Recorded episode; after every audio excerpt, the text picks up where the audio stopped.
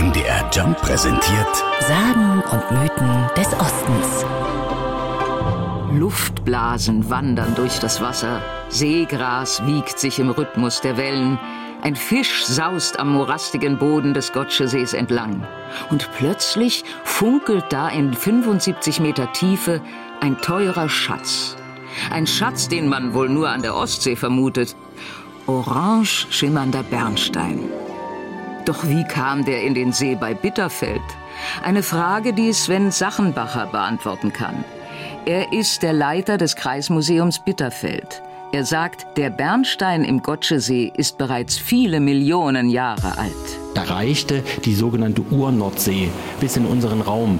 Und hier war quasi die Meeresküste. Und an dieser Meeresküste gab es, Sie können das vergleichen mit so einer Art tropischen Regenwald. Und in dem standen auch unzählige Kiefernbäume, aus denen viel Harz heraustropfte. Den Rest hat dann Mutter Natur erledigt.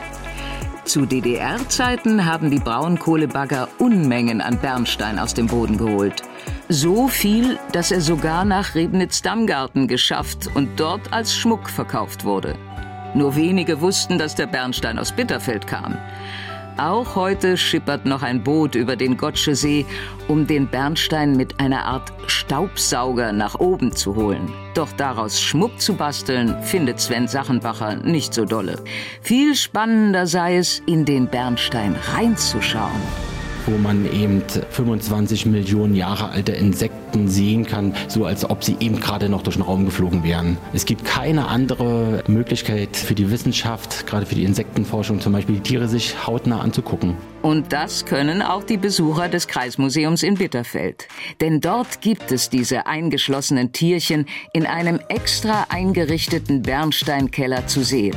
Und so kann man mit der Zeitmaschine mal eben mehrere Millionen Jahre zurückreisen.